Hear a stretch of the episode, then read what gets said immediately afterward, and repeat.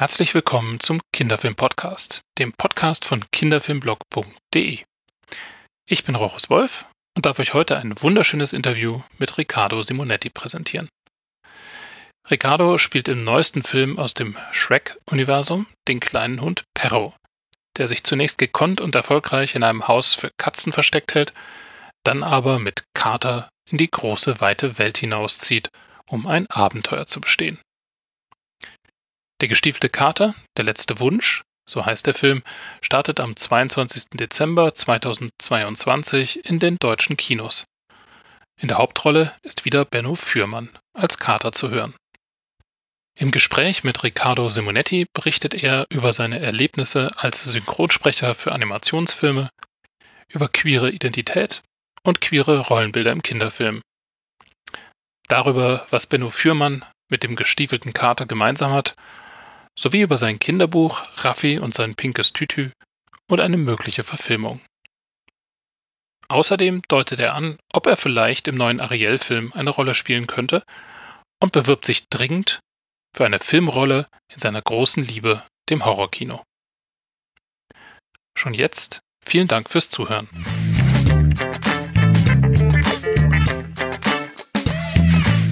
Die Frage, die sich nach dem Film quasi zwangsläufig stellt, sind Sie eher ein Hundemensch oder eher ein Katzenmensch? Also A, können Sie mich ruhig duzen. Das können wir gerne machen. Ich glaube, äh, das ist äh, äh, bei einem Kinderfilm auf jeden Fall angebracht.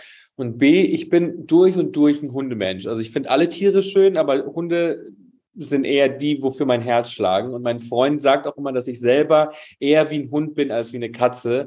Deswegen war es naheliegend, äh, dass ich den Hund synchronisiere. Und ich muss auch sagen, äh, diese Rolle ist an mich herangetragen worden und die äh, Menschen von Universal meinten, hey, ähm, wir haben einen Charakter, der hat uns total an dich erinnert und äh, ich kann auch nachvollziehen, warum. Also Perro ist so ein Charakter, der hat so viel Schlimmes erlebt, ist trotzdem so unglaublich positiv, will die Welt verbessern mit dem, was er tut, wie er ist, ist eine sehr liebevolle, äh, ich wollte Person sagen, aber es ist ja eigentlich ein Hund, ist ein sehr liebevoller Charakter und ich äh, freue mich voll, dass ich ihm meine Stimme leihen durfte. Das ist, nimmt im Grunde schon eine Frage tatsächlich ein bisschen voraus, die ich stellen wollte, nämlich wie viel von Perro du in dir selber siehst. Ich habe mich das vor allem auch ein bisschen deshalb gefragt, weil ähm, mir aufgefallen ist, also dass Perro ja am Anfang ähm, da in der Katzenpension äh, quasi unterkommt. Und äh, wenn man will, kann man das, glaube ich, auch ein bisschen als vielleicht Passing lesen. Das heißt, dass er ja in einem fremden in einem Kontext, in den er eigentlich nicht reingehört, aber quasi als Teil davon durchgeht. Ähm, würdest du das auch so sehen? Würdest du ihn irgendwie als queer tatsächlich auch lesen wollen? Also ich glaube, es wäre schon sehr ähm, weit hergeholt, wenn man explizit so einem Charakter eine Orientierung zuordnet, weil es ist ein Hund ähm, und er hat keine Beziehung, er ist nicht verliebt. Also so, ich habe irgendwie das Gefühl, ähm, dass man, da, also das wäre Interpretationssache. Ähm, natürlich kann ich nicht sagen, er ist es nicht oder er ist es schon, weil das wird einfach nicht definiert. Aber was ich zum Beispiel, wo ich auf jeden Fall eine Parallele zu einer queer Identität ziehen kann, ist einfach diese Vorstellung davon, dass man sich anpassen muss, weil die Gesellschaft so hart zu einem war, dass man sich anpassen muss, ähm, weil man als die Person, die man wirklich ist, äh, keine Sicherheit findet. Und das, das kann ich auf jeden Fall auf eine queere Thematik ähm, beziehen, weil das natürlich viele Menschen kennen, dass die Gesellschaft hart zu einem ist und, und um zu überleben, muss man ähm, sich verkleiden und sich anpassen, um eben überhaupt ähm, eine Zukunft zu haben. Und ich freue mich dann so für Perro, dass er im Laufe des Films eben äh, diese Hülle ablegen kann und dann auch für, für das geschätzt wird, was ihn ausmacht und er auch nicht mehr verstecken muss, dass er eigentlich ein Hund ist. Mhm. Es ist eigentlich ja auch, also ich finde ihn unter den Figuren in dem Film auch deshalb so interessant, weil er ja diejenige Figur ist, die ähm, von Anfang an äh, sich nicht nach irgendwelchen ähm, abstrakten Träumen und irgendwie nach der Zukunft sehnt, sondern sehr schnell, also spätestens in dem Moment, wo er mit Carter zusammen ist, äh, sich auf seine eigene, also auf die, auf die Gegenwart, auf das, was er hat, besinnt. Würdest du auch da ähm, das so ein bisschen auf dich, weil du, du gesagt hast, du fühlst dich ihm sehr ähnlich. Würdest du das auch etwas sehen, was bei dir ähm, zutrifft, auf dich selber? Also ich bin schon jemand, der nach mehr strebt. Ich war schon immer so, ich wollte immer mehr erreichen, ich wollte mich weiterentwickeln.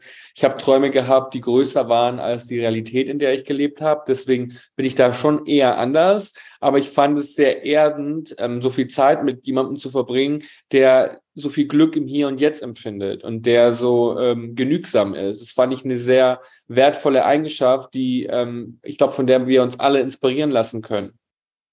Mhm. Ähm, das war jetzt schon dein, äh, wenn ich das richtig im Kopf habe, zweiter Animationsfilm, für den du synchron gesprochen hast. Ähm, war das denn sehr anders als beim ersten Mal bei Die Unglaublichen zwei?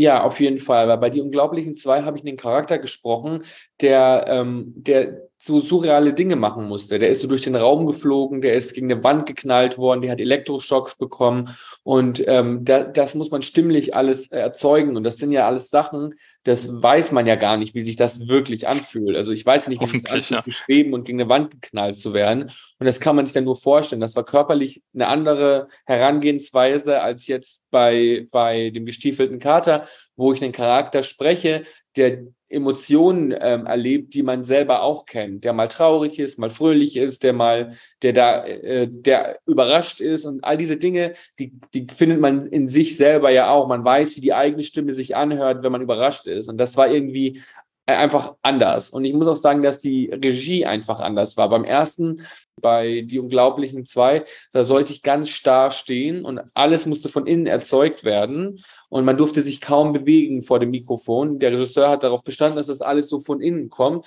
Und jetzt hier bei dem Film hat der Regisseur gemeint, mach ruhig, beweg dich, sei wild vor dem Mikrofon. Und ich glaube, das fühlt man auch, dass da einfach ein bisschen mehr passiert, so im, in, in dem. Man muss quasi nicht einfach starr dastehen und alles von innen erzeugen, sondern man kann mitgehen. Wenn die, wenn die, wenn der Hund irgendwas krasses erlebt, dann kannst du dich auch mitbewegen. Und das, äh, das überträgt sich, glaube ich, auf das Schauspiel. Mhm.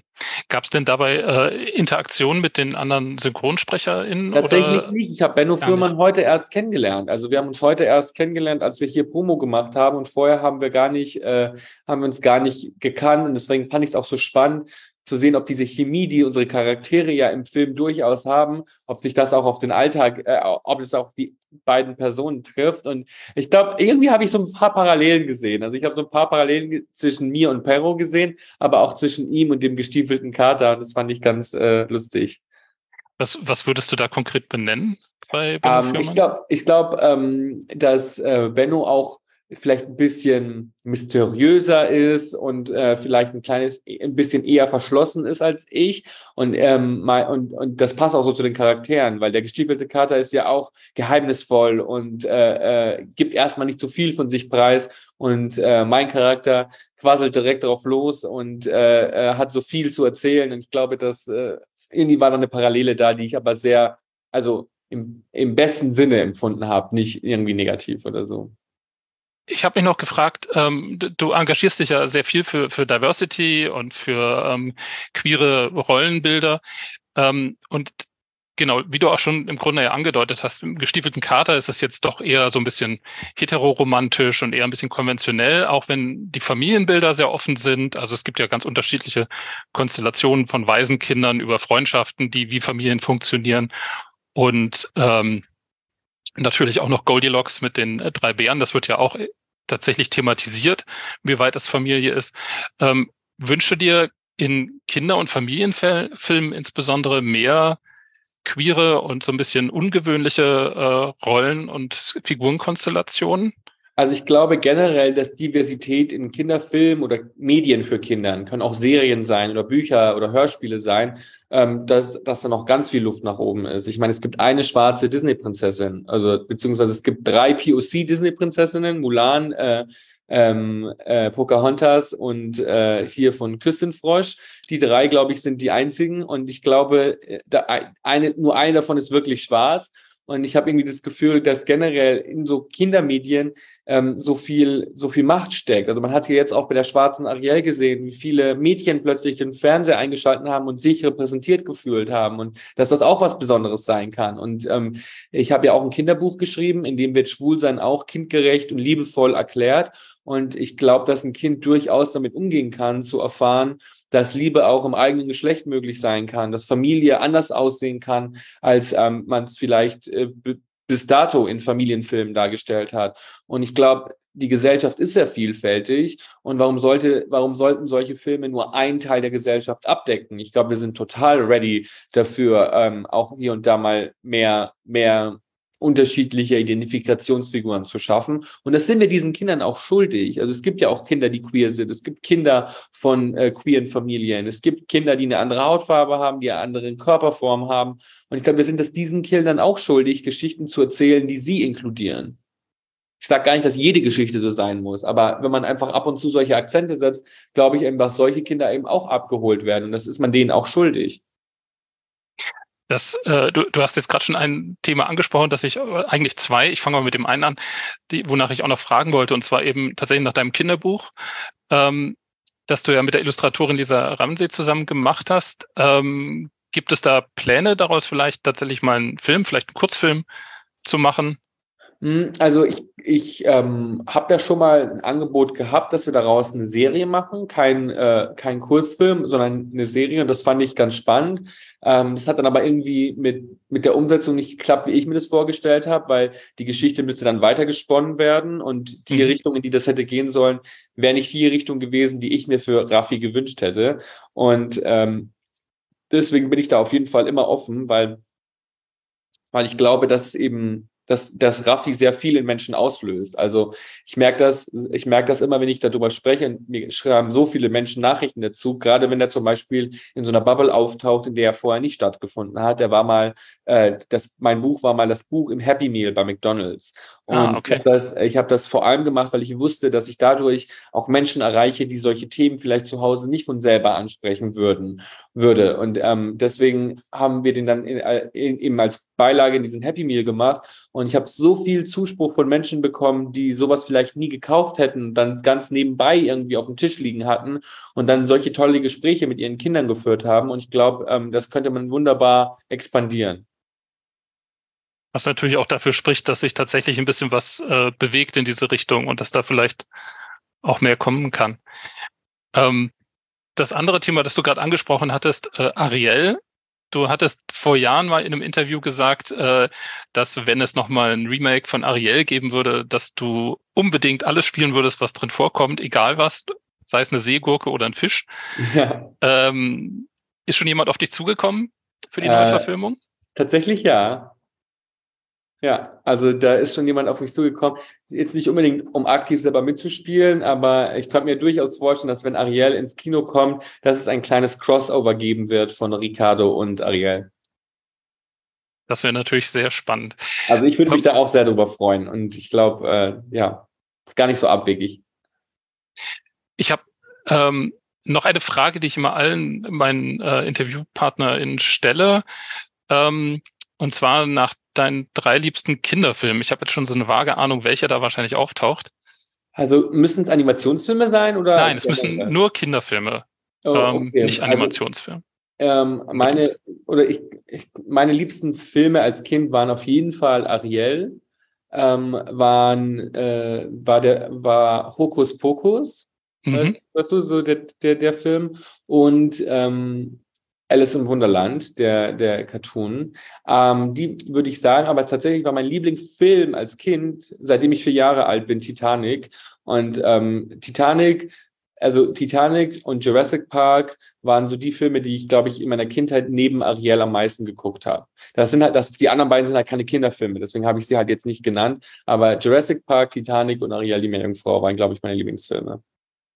Das ist eine interessante Konstellation. Also auch gerade ähm, äh, Ariel und, und Alice im Wunderland im Verhältnis zu Hokus Pokus, das ja doch nochmal völlig anders, ähm, also eher in die, in die etwas gruseligere Richtung ja. geht. Ja, ich liebe Gruselige. Ich habe als Kind schon gruselige Sachen gemocht und ich mag das immer noch sehr gern. Ich liebe auch Horrorfilme und ich habe, ich habe äh, als Kind habe ich es einfach geliebt, Filme zu gucken, in denen, in denen, also mir fangen gerade so viele Filme ein. Auch Hexen, Hexen war auch einer meiner Lieblingsfilme als Kind und äh, das Original, aber nicht das Remake. Und ich war immer, war immer äh, für sowas Gruseliges zu haben. Ja, das ist wunderbar. Gibt es denn irgendeine bestimmte Märchenfigur? Ich meine, Shrek, das Universum ist ja voll mit, mit Märchenfiguren und jetzt im gestiefelten Kater tauchen ja auch wieder einige auf. Ähm, gibt es irgendwelche Märchenfiguren, mit denen du, die dir als Kind besonders wichtig waren oder die dich bis heute noch begleiten? Also tatsächlich am meisten Angst hatte ich vor dem Buch Der Strubbelpeter. Ich weiß nicht, ob das als Mädchen, als Märchen gilt, aber das hat mir, das hatte ich irgendwie sehr unangenehm in Erinnerung, natürlich aber dazu, dadurch auch cool. Also ich wollte das immer lesen, aber ich weiß auch, dass ich es beim Lesen sehr gruselig fand.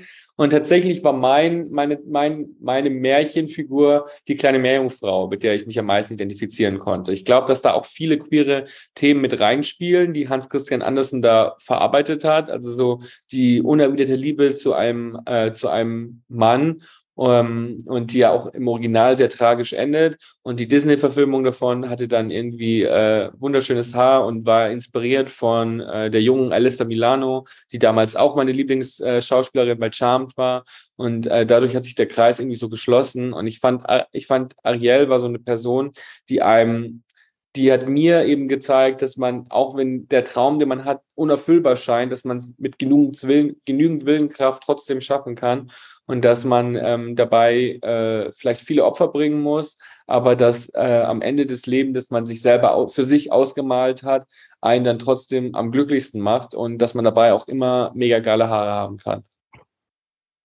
Wobei natürlich das Originalmärchen leider nicht so positiv ausgeht wie, ja. äh, wie der Film. Das stimmt, aber auch das, auch das spricht ähm, für queere Thematiken. Also ich glaube, dass da viele, dass da viel bei mit, mitschwingt und äh, ich mag beide Versionen. Ähm, vielen Dank bis dahin. Ich äh, noch als letzte Frage, ähm, wo können wir dich eventuell auf, im Kino nach dem gestiefelten Kater als nächstes nochmal hören oder sehen? Also ich, ich, ich streue die Botschaft jeden Tag aufs Neue, dass ich unbedingt in einem Horrorfilm mitspielen möchte, weil ich so besessen von Horrorfilmen bin und ich konnte die früher überhaupt nicht gucken, weil ich so Angst hatte. Und das ist mein neues Ziel, ist, dass ich in einem Horrorfilm mitspielen würde, weil ich wäre einfach das perfekte Opfer. Ich denke da an Paris Hilton in House of Wax und würde so wahnsinnig gerne in einem Horrorfilm mitspielen und auch eine sehr dramatische Sterbeszene spielen. Das versuche ich zu manifestieren und ich hoffe, es gelingt mir da sollte doch in der, in der deutschen Community doch irgendwie sich was finden lassen. Warum nur in der deutschen Community? Das darf ruhig auch ein Hollywood-Horrorfilm sein.